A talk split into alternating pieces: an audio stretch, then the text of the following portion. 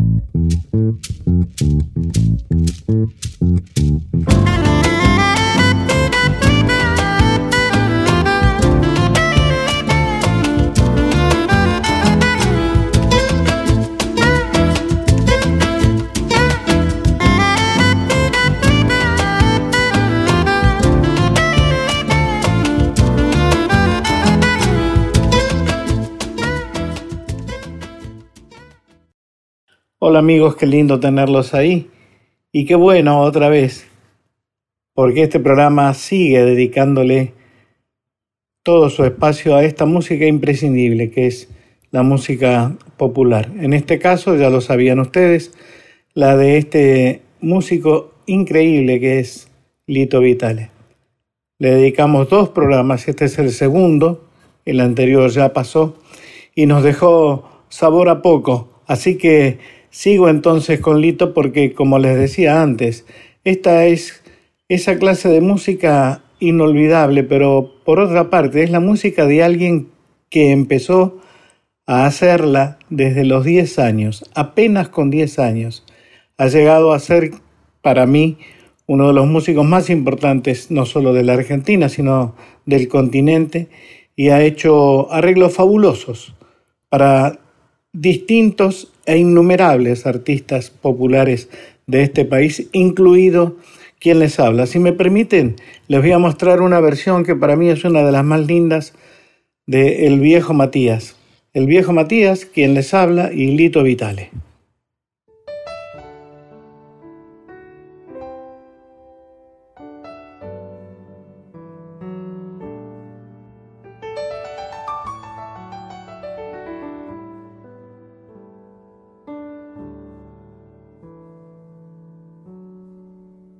La lluvia y el viento. Eran dos hermanos corriendo furiosos por el terraplén. Y en un banco oscuro mojado y mugriento él se acomodaba su uniforme gris Matías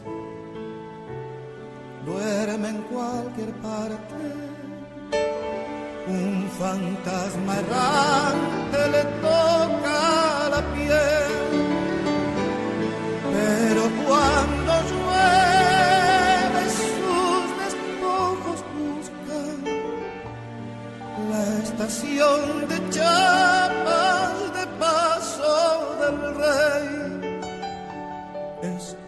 de niños y de no tan niños,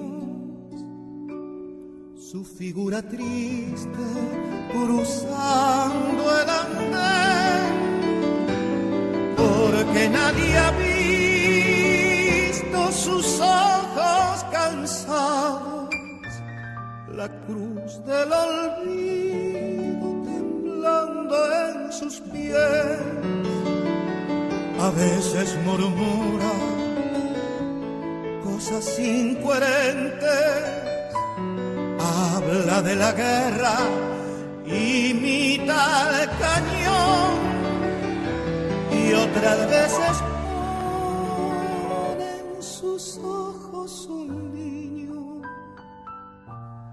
y acuna en sus brazos su bolso marrón.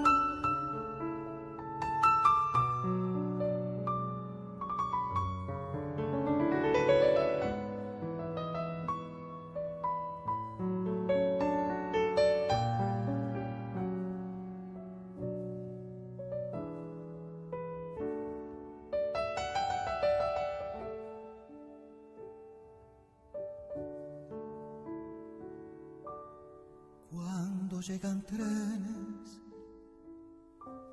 repletos de obreros, se pone contento,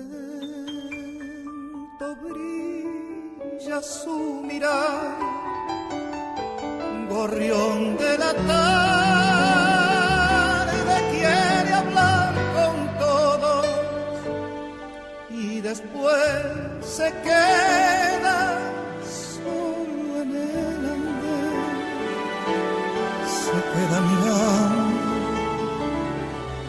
las vías vacías, la luz que se pierde del tren que pasó y después se aleja murmurando cosas el viejo Matías, otro del lugar.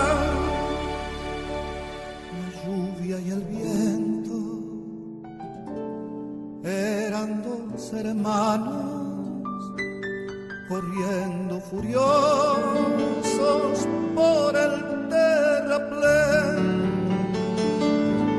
y en un banco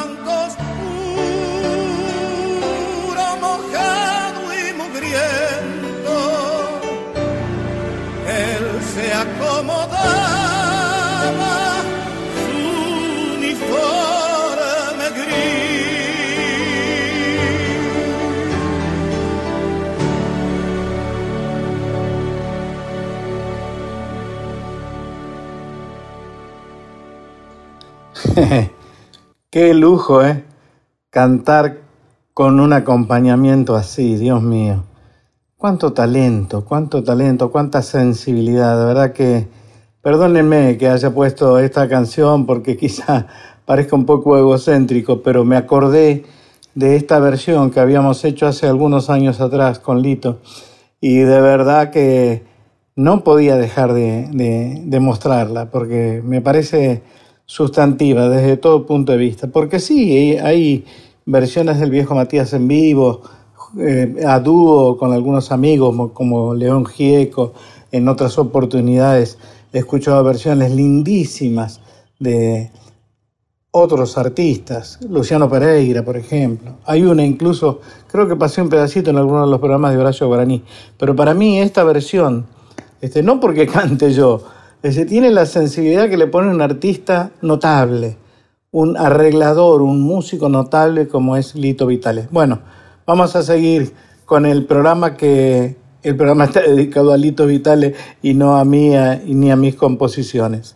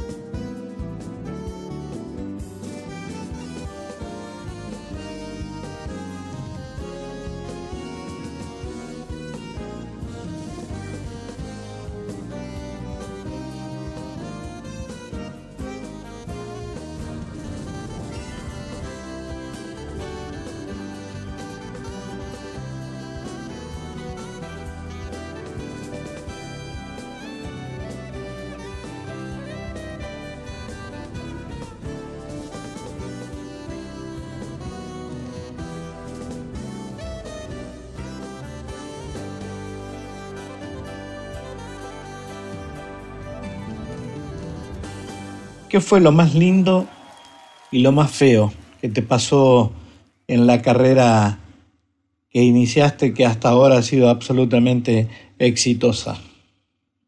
Mira, eh, lo más lindo es lo que me pasa siempre, que yo en este camino de tantos años siempre entendí esta, este camino musical como un camino de aprendizaje, de no competencia y bancarme las subidas y las bajadas lo mejor que pueda. Y, este, y como tengo una, una, una faceta solista y otra faceta muy importante que, que disfruta de, de, convidar a otros artistas a compartir y acompañarlos y producir y armar eventos con muchos amigos. Desde siempre me gustó. A partir de que tuve la oportunidad en ese amigo del alma en la, en la tele de hacerlo, empecé a pensar eventos y, y no paré de hacerlo. Entonces, esas son cosas que me encantan. Poder llamar este, en el mismo momento a, a Horacio Lavandera, a Pablo Lescano, a no sé, a quién decirte extremos, ¿viste?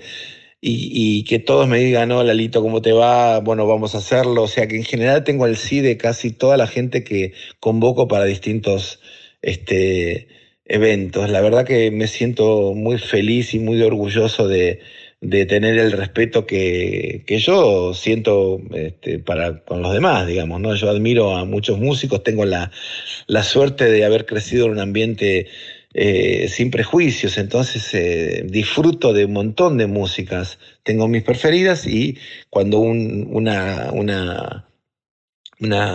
músico, un artista me, me parece genuino, eh, me, copa, me engancho, ¿viste? Y enseguida quiero tocar con él y buscar la vuelta para hacer alguna cosa y, y sumar. Y te juro que en el, en, hablando estrictamente de lo, de lo artístico, el camino artístico no, no recuerdo nada que haya sido malo. Obviamente, cuando me fui del trío tuve que remarla mal porque eh, el público no quería que sigar, siguiéramos tocando juntos y yo quise hacer otra cosa diferente con el cuarteto y bueno, después logré lo de ese amigo del alma. Así que no, no puedo decir que haya habido una parte negativa. No, no, no la recuerdo. Obviamente en momentos te va mejor y peor, pero, pero eso no es negativo, es parte de la vida. No tengo ninguna duda que seguramente es tal y como vos lo decís, Lito. Pero si me permitís, yo te agregaría a todo esto que estás diciendo, no por una cuestión de elección o de privilegio, sino que yo creo que uno de los momentos altísimos de tu vida fue aquel disco que hiciste sobre obras clásicas y si me permitís, y lo voy a repetir en este programa porque ya lo pasamos, me encantaría escuchar otra vez Pavana de Ravel, en tu interpretación junto con la voz de nuestra admiradísima Mercedes Sosa.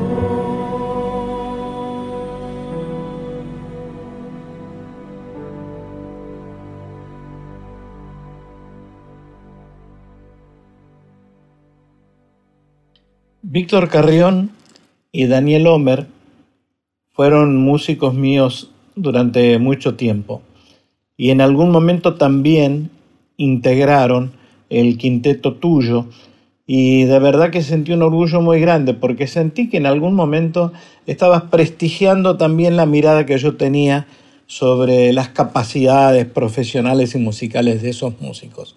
Contame un poco de ese quinteto y de esa relación. Bueno, yo a vos, Víctor, te admiro desde toda la vida. tus discos sonaban en Villa de Lina, o sea que sos una persona que forma parte de mi, mi, camino musical y mi, y mi aprendizaje musical. Y hemos sí coincidido con varios músicos y a Daniel yo también lo admiraba de siempre. Este, con sus producciones con Chani y, este, y las cosas que hizo con, con Manolo y tantos otros músicos. Eh, siento una gran admiración por él y cuartetos y quintetos instrumentales. He tenido mejores y peores campañas. Las más importantes fueron con el cuarteto en, en fin de los 80 hasta mediados de los 90, donde tuve la suerte también de tener un muy buen suceso en España. Y después empecé toda mi etapa con Baglietto. Pero bueno, dentro de los quintetos instrumentales tengo, tengo mucho cariño por Víctor, que es un musicazo y una persona hermosa, y el, el acompañamiento que ha tenido de su familia. Y, este, y la admiración también que su, su familia tenía por vos, ¿no? Este, y me parece que, que, me siento, hay una conexión linda con Víctor, su familia, vos y yo, porque, porque sonamos en la casa de ellos y porque han, se han portado tan bien con nosotros. Y Víctor, bueno, es, un, es, un, es una maravilla como, como, como, como, instrumentista, como artista y como compositor y, y, la verdad que para mí tocar con él es una gran bendición. Y bueno, y ahora hace poco hicimos el, el, ese amigo del alma 30 años con, la, con distintas orquestas provinciales y, este, y armamos el quinteto con Víctor, con Martín González, que es el hijo de Lucho González, Juan Pablo Rufino este, que es el hijo de Machi Rufino, y Mariano Delgado, que también es hijo de un músico importante de los andariegos, de guitarrista. Así que tengo un quinteto hermoso con el cual también armo los eventos y acompaño a los artistas con, esta, con estos grandes músicos.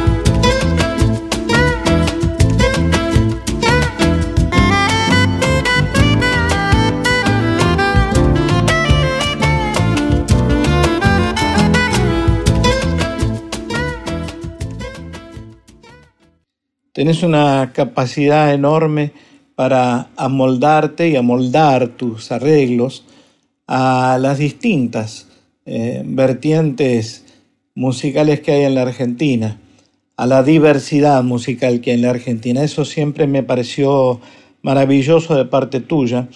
Eh, y supongo que es una, un ejemplo de la búsqueda permanente que tenés, ese buceo permanente que haces hacia la música. Y también habla muy bien de tu amor por lo bueno, si se quiere, que hacen los demás. Mira, yo considero que la música es compartir y es aprender del otro. Entonces, cuando uno, cuando uno este, hace música, eh, no hay ganadores y perdedores. ¿no? El ego tiene que dejarse a un lado, sí o sí, digamos. El, uno cuando está en el escenario comparte con otros y tiene distintas funciones. En, podés tener la función de solista, puedes tener la función de acompañante, y cuando acompaño me encanta lograr o intentar lograr que el solista brille lo más posible, que, la, que se gane ese aplauso enorme y, sentir que de alguna manera el, colchón o el, acompañamiento que uno hace este, dé lugar a que él brille todavía más.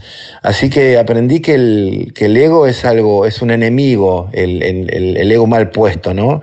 ¿no? te digo que la seguridad y, este, y el sentirse el sentirse bien con lo que uno hace, sino el ego competitivo. El ego competitivo no, no, suma absolutamente nada este, y siempre, siempre la música nos enseña que, que, lo importante es compartir y estar en el camino y no importa cuál es el cartel, no importa cuál es el volumen, no importa cuál es nada. O sea, lo importante es sumar a un hecho artístico, ¿no?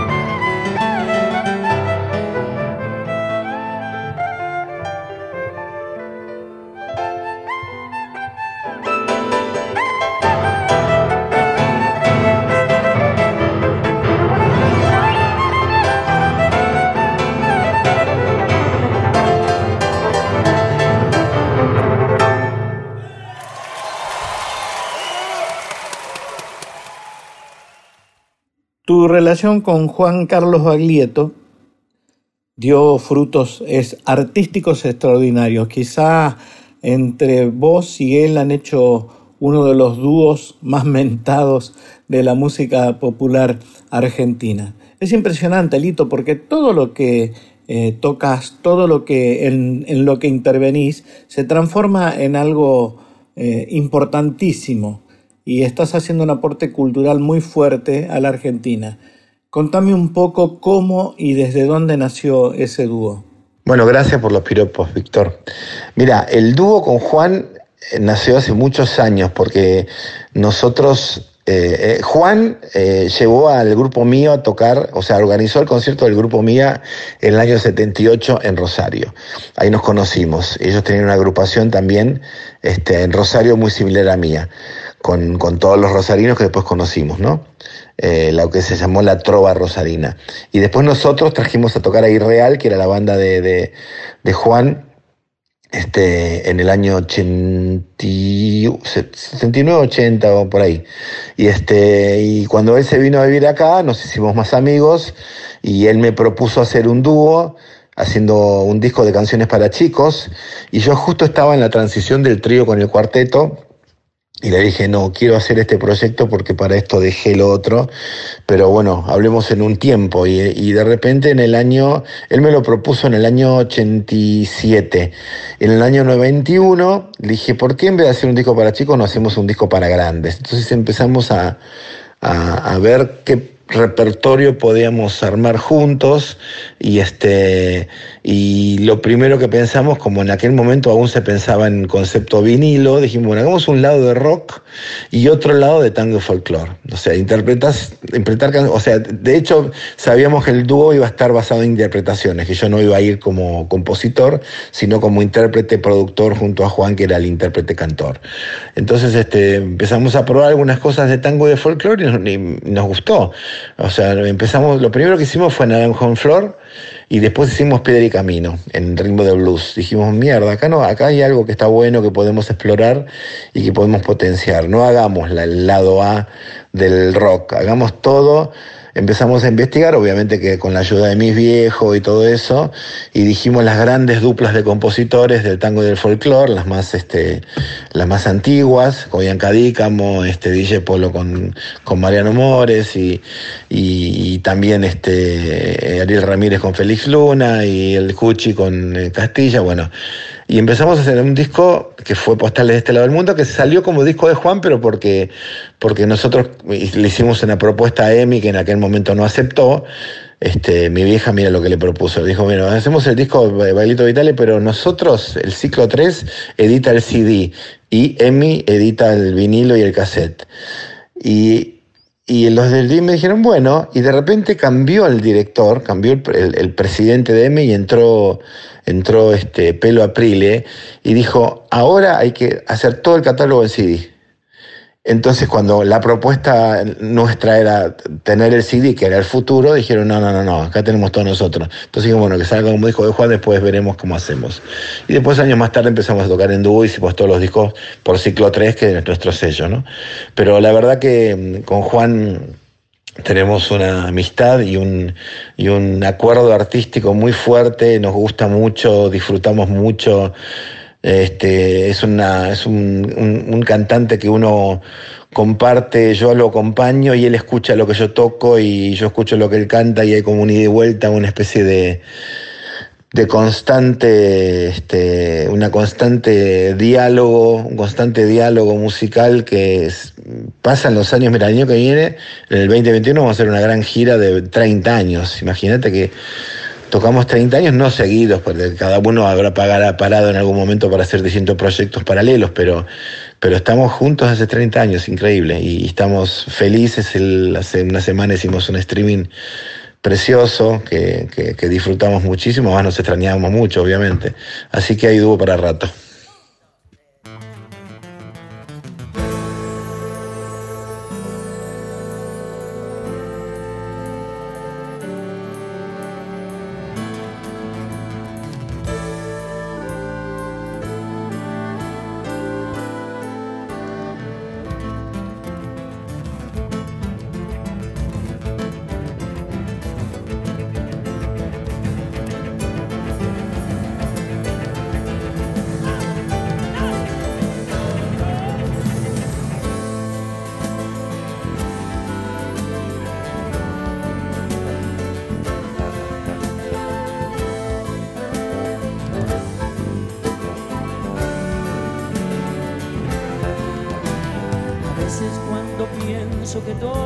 Perdido. Voy hacia alguna de las formas de la muerte. Me pego un tiro con una palabra que alguna vez me fue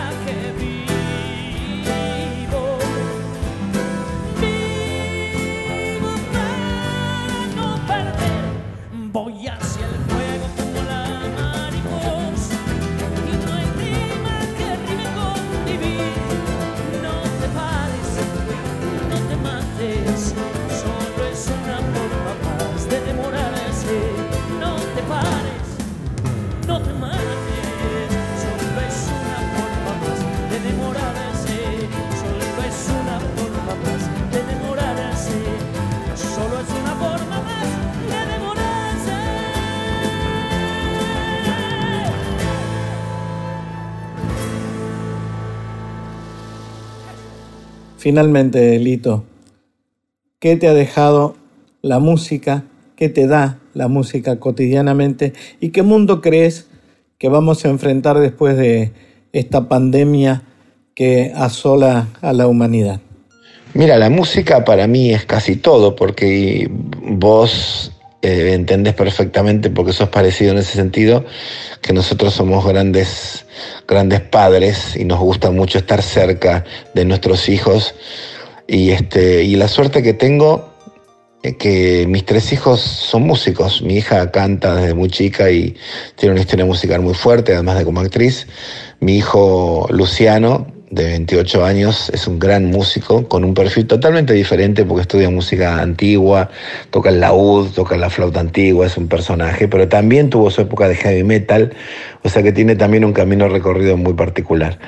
Y es un perfil bajísimo, el chabón es un, es un, personaje muy hermoso y muy, muy enamorado del saber, es un tipo muy culto. Y mi hijo de 15, que cumplió hace un mes, eh, parecía que iba a ser actor como la madre, pero es un re músico. En este momento está grabando sus canciones en el estudio, tiene su estudio también en su cuarto. Y este, así que lo que me deja la música es todo. Es, es, mi, es mi pasión y el compartir con mi familia, mi hermana que canta, mi sobrino que es un musicazo, o sea, todo lo que, todo, toda mi vida está, está alrededor de la música. Y yo creo que una vez que pase esta, esta pandemia, este, ojalá, ojalá que en principio se puedan acomodar los, las diferencias sociales que son tan fuertes y que en este momento se sintieron tanto, se sienten tanto, porque muchos este, los que tienen mucho poder y mucho dinero, bueno, de esos ni hablo porque ni siquiera con los conozco.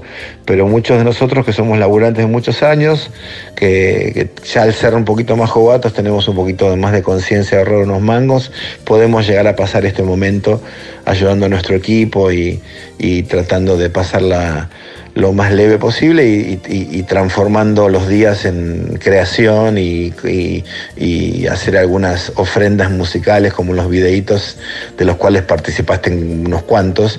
Y también vale felicitarte por el video que hiciste con Babú, es hermoso, hermoso, hermoso. Este, me encantó, me encantó y lo felicité a Babú y me olvidé de llamarte a vos, así que lo hago en este momento.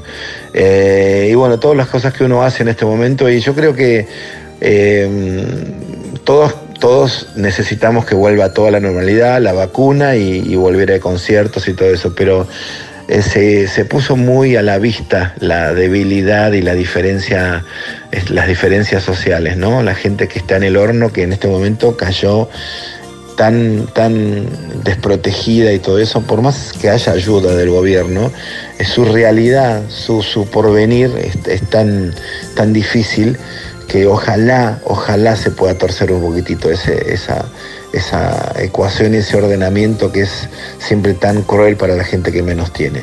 Y, este, y bueno, ojalá que se pueda, se pueda recordar que, que- no estamos exentos de, de que sucedan este tipo de cosas impensadas, pero totalmente reales, como las que estamos viendo en este momento, y cuidarnos lo más posible y eh, un poquito poéticamente darle más lugar al arte en nuestras vidas porque realmente es necesario. Una buena poesía, una buena película, una buena canción, una buena novela, este, todo ayuda a que la vida sea mucho más linda. Beso Víctor, mil gracias, abrazo para todos. Bueno, queridos amigos, una felicidad realmente haber tenido la oportunidad de disfrutar de esta obra gigantesca que Lito Vitale nos ha regalado a lo largo de toda su carrera. Una maravilla realmente tener la convicción que tuvo Lito desde el principio, desde que era jovencito, a los 10 años arrancó para completar una carrera tan exitosa eh, y tan artística tan ética como la que está desarrollando hasta hoy.